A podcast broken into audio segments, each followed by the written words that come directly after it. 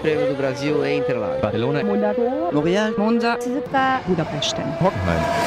Stracke an der Strecke. Der Formel 1 Podcast mit Inga Stracke. Я Алексей Попов. Приглашаю вас на Гран-при России Сочи. Надеюсь, вам понравится. Fachsimpelei. Es steht an an diesem Wochenende der Russland Grand Prix in Sochi und wir freuen uns alle drauf. Es ist immer wieder ein spannendes Wochenende und irgendwie schon auch beeindruckend. die ganze Atmosphäre da rund um die, ja, das olympische Dorf kann man das Ganze ja nicht nennen.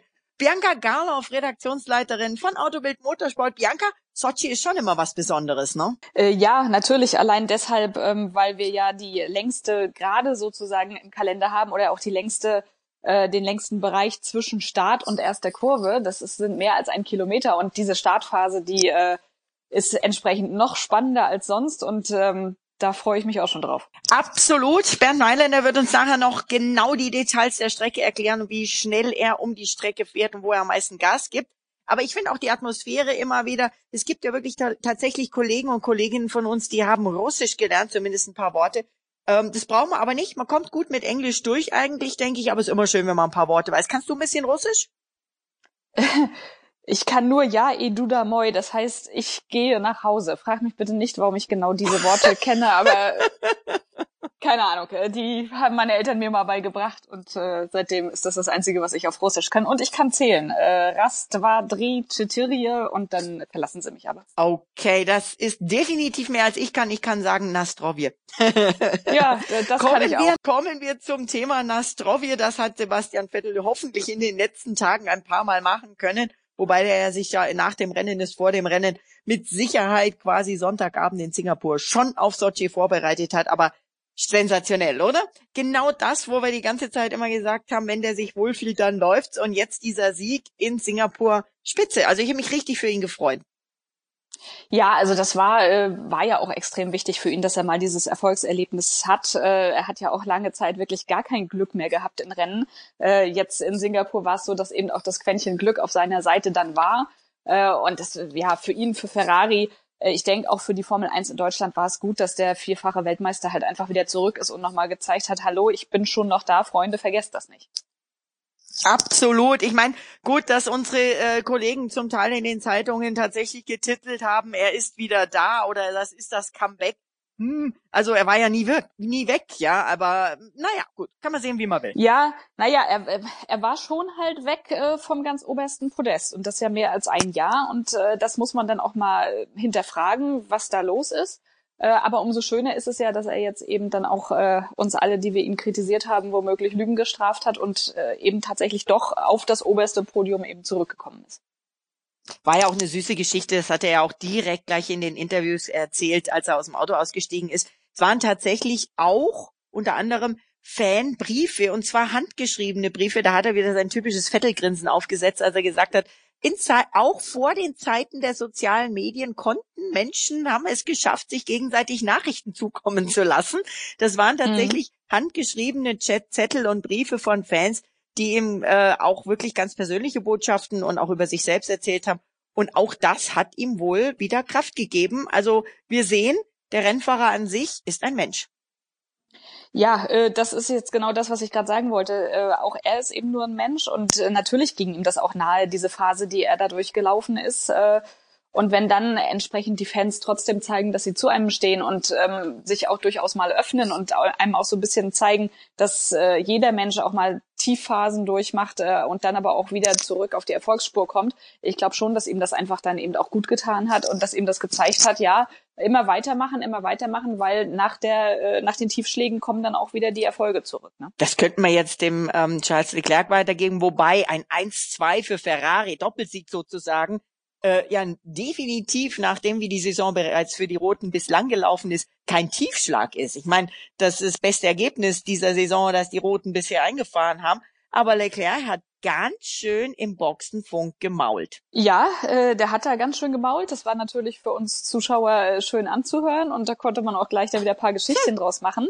Äh, ich persönlich finde, er hätte sich da ein bisschen mehr zurückhalten können, ähm, weil er ist ja schon so aufgetreten, mhm. als wenn er die Nummer eins bei Ferrari ist. Mhm. Verständlich, dass er mhm. sich geärgert hat. Ja, das kann ich durchaus verstehen.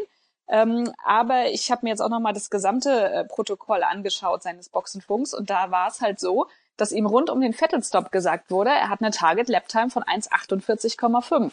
Wenn man dann aber in genau den zwei Runden, wo man diese Target Laptime kriegt, äh, 1,49,5 oder 1,49,6 fährt, also sprich zweimal eine Sekunde langsamer als die Vorgabe, sorry, selbst schuld.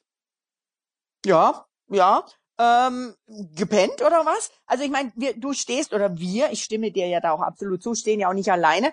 Fand das ganz cool bei Sky, Ralf Schumacher, äh, der ist da richtig aus sich rausgegangen. Der hat gesagt, ich bin ja selber auch Teamchef. Das gehört nicht in den Boxenfunk, der ja weltweit auch im Fernsehen gesendet wird. Ich würde meinen Fahrer den Kopf abreißen. Das hat Ralf Schumacher bei Sky gesagt. Und mein, das ist schon deutlich. Er ist selber Fahrer, er kann sich da reinversetzen. Er ist jetzt selber Teamchef, kann sich reinversetzen. Und von Vettel haben wir, von Sebastian haben wir solche Funksprüche, auch wenn es ganz mies gelaufen ist, meines Wissens und meiner Erinnerung nach nicht gehört.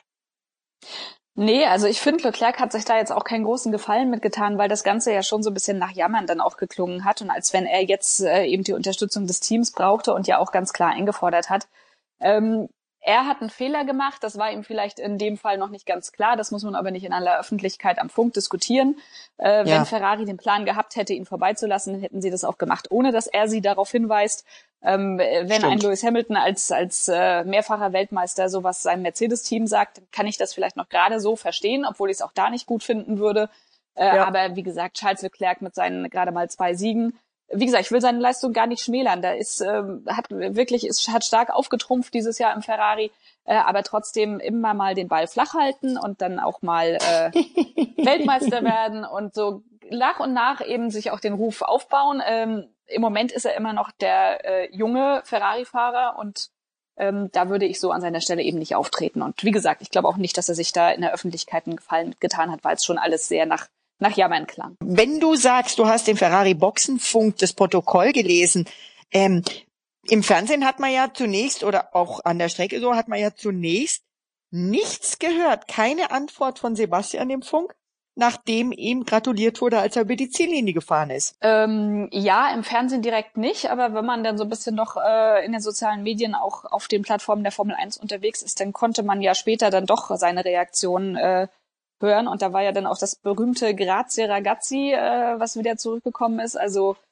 ich glaube, der hat sich da schon auch gefreut und vielleicht musste er doch kurz auch mal äh, ja schlucken oder überlegen, was er denn da jetzt sagt, weil wie gesagt, wenn man nach einem Jahr wieder gewinnt und natürlich dann auch selbst weiß, dass, äh, dass der Sieg vielleicht durch einen Fehler des Teamkollegen zustande kam, ähm, ja, vielleicht war er dann eben noch nicht so ganz so vorbereitet darauf, äh, auf den Jubel am Boxenfunk.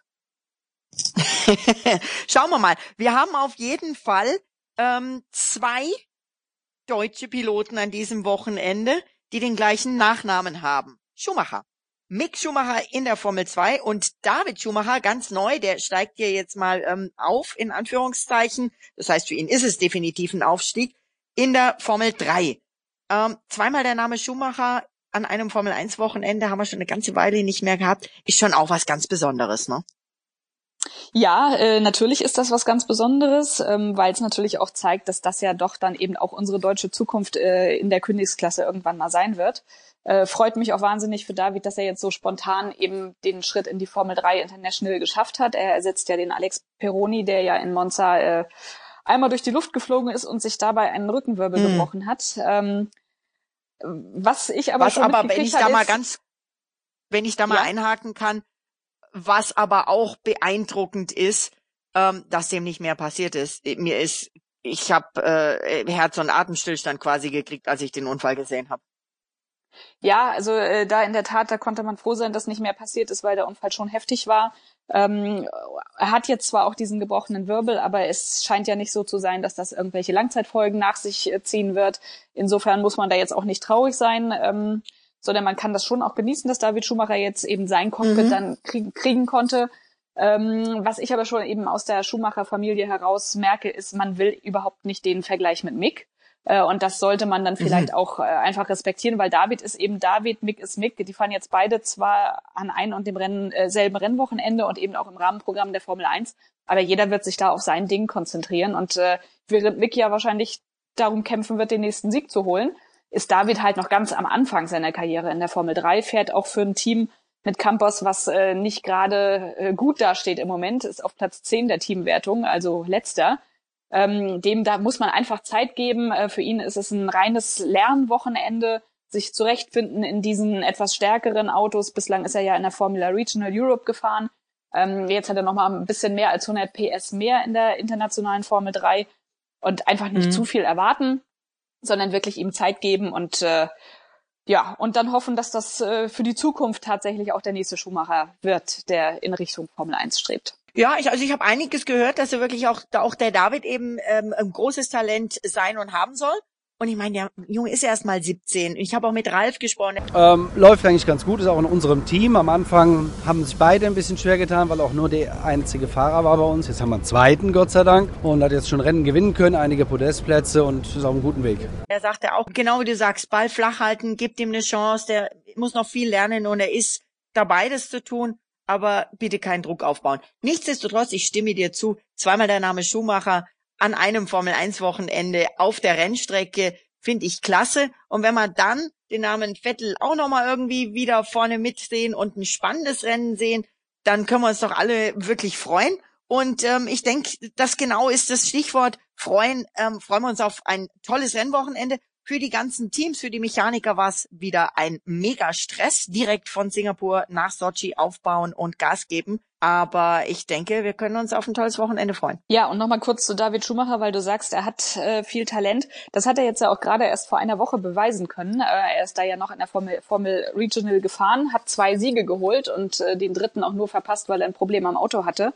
Also äh, da kann man sich schon äh, auf etwas einstellen, dass der junge Mann ja, äh, hinterm Lenkrad ganz gut was leisten kann.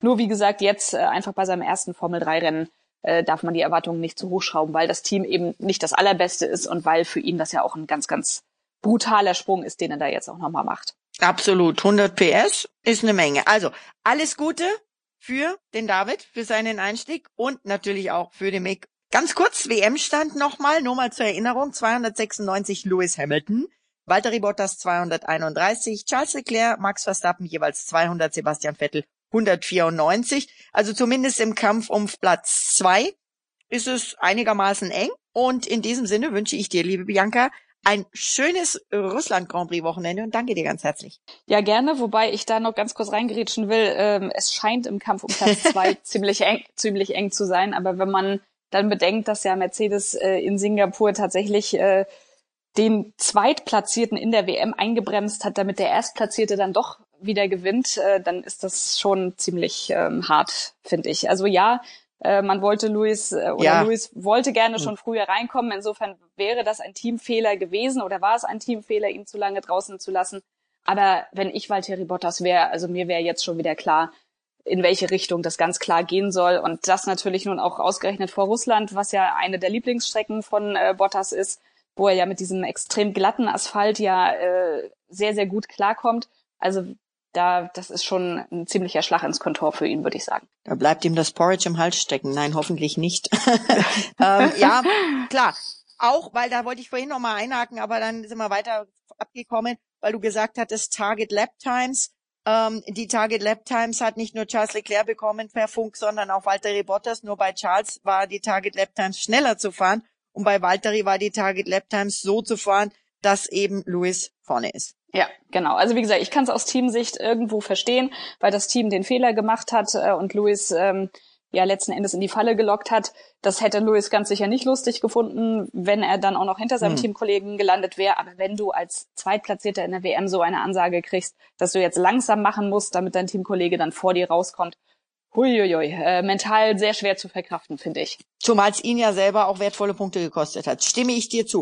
Schauen wir, wie es dieses Wochenende wird. Spätestens wenn Luis den Titel in der Tasche hat, wird dann wohl auch Valtteri frei fahren dürfen. Ja, dann äh, hofft Valtteri wahrscheinlich, dass das recht schnell der Fall sein wird. auch wenn er dann keine Chance mehr hat auf den Titel. Aber die hat er auch jetzt meiner Meinung nach nicht. Also Bianca, ich danke dir ganz herzlich. Bis zum nächsten Mal. Ja, gerne. Gut, tschüss Inga. Die Rennstrecke. Nastrovje, das ist so ziemlich das einzige russische Wort, das ich kenne. Leider, ich sollte eigentlich ein bisschen mehr lernen. Jetzt sind wir schon seit ein paar Jahren in Sochi. Das Sochi Autodrom. Und das erste Mal war der Grand Prix dort 2014. 53 Runden werden gefahren, die Streckenlänge 5,848 Kilometer. Und wir gehen jetzt auf eine Runde in Sochi durch das Olympiagelände mit Bernd Mailänder, dem Formel 1 Safety Car Piloten im, ja, wie heißt das Safety Car ganz genau im Mercedes? AMG GTR. AMG GTR. Ein feines Auto hätte ich auch gern mal vor der Haustür stehen. Bernd, eine Runde in Sochi bitte. Wie schnell fährst du? Tja, ich versuche natürlich immer so schnell als möglich zu fahren. Äh, in Sochi ist das auch relativ gut möglich, weil es eine, doch eine zügige Strecke ist. Äh, sie hat sehr, sehr schnelle Passagen. Aber gehen wir einfach mal von, von vorne den Punkt weg. Eine sehr, sehr lange Start- und Zielgerade, zwar mit einem Bogen. Turn 1 wird die Kurve genannt. Äh, die geht aber easy flat. Ich glaube, bei allen Witterungsverhältnissen. Äh, Ankunft ist dann circa mit äh, rund ja, 310, 315 km/h, bevor es noch eine Schikane gibt. Und dann kommt eine ganz tolle Kurve, eine ganz, ganz lange Linkskurve um das olympische Feuer herum, das logischerweise nicht mehr brennt. Schade eigentlich. Schade eigentlich, ja, aber man, man sieht wunderschön auf die Stadien, Eisstadion, äh, wo die, das Opening-Zeremonie war, wo auch übrigens die Fußball-WM stattgefunden hat, von der wir jetzt nicht wirklich als Deutsche unbedingt noch viel reden wollen. Aber Kommen wir zurück zur Strecke. Ein langer, ganz, ganz langer Linksbogen, Turn 4. In der Formel 1 absolut voll gefahren mit über 280 am Ausgang. Im Safety Car geht es dann so circa mit 160, 170 rüber. Dann äh, nach der langen Linkskurve schneller Rechtseck, bevor dann einige 90 äh, Grad Rechts-Linkskurven kommen. Ein schön flüssiger Abschnitt, sage ich mal, von der Rennstrecke, bevor es dann auf äh, Turn 8, 8 und 9 vorgeht. Ähm, was die längste Gerade in Sochi, in Sochi ist. Äh, ganz zum Schluss eine hakliche, aber eine sehr gute Überholmöglichkeit, bevor es noch unter der Brücke durchgeht. Und dann sind wir schon wieder kurz vor Start und Ziel eigentlich. Also die fünf Kilometer gehen wie, wie gesagt im Flug rüber oder vorüber. Und ganz zum Schluss nochmal Links-Rechts-Passagen, sehr technisch. Man muss sehr, sehr gute Traktion mitbringen, äh, um dort, sage ich mal, keine Zeit zu verlieren oder je nachdem, wie man das Fahrzeug abgestimmt hat. Man ist bereits schon hinter dem Boxengebäude, bevor da nochmal zwei Rechtskurven kommen. Nicht allzu schön zu fahren. Der Grip der Rennstrecke ist nicht allzu hoch und der wirkt sich genau an diesen zwei Stellen kurz vor, vor Schluss aus. Da kann man leicht rausrutschen und wenn man auf einer Qualifying-Runde ist, ist, da muss man bis zum Schluss pushen. Und genau das ist das Problem, dass man in den letzten zwei Kurven dann vielleicht doch noch einen Haken drin hat und nicht eine perfekte Runde hinbekommt. Das ist ja vom Fahrzeug zu Fahrzeug immer unterschiedlich. Das ist ja das, was Ihr Fahrer immer sagt, mit sich die Runde, die Kurven zurechtlegen, ne? Richtig, richtig, ja. Man muss sich da die Strecke zurechtlegen. Sochi kann man wirklich sehr, sehr schön zurechtlegen. Es hat einen schönen Flow drin. Ähm, alles bisschen, alles bisschen flach, sage ich mal. Das zehrt wieder so ein bisschen von der Qualität der Rennstrecke. Aber man hat tolle Überholmöglichkeiten. Das Olympiagelände ist sehr, sehr schön. Die Hotels sind nahe. Also Sochi ist auf meinem Kalender äh, nicht ganz unten, nicht ganz oben, aber in der oberen Hälfte. Und dann noch ganz kurz der Rundenrekord, der aktuell besteht. Walter Bottas 2018, 1 Minute 35, 861. Danke dir, Bernd. Dankeschön.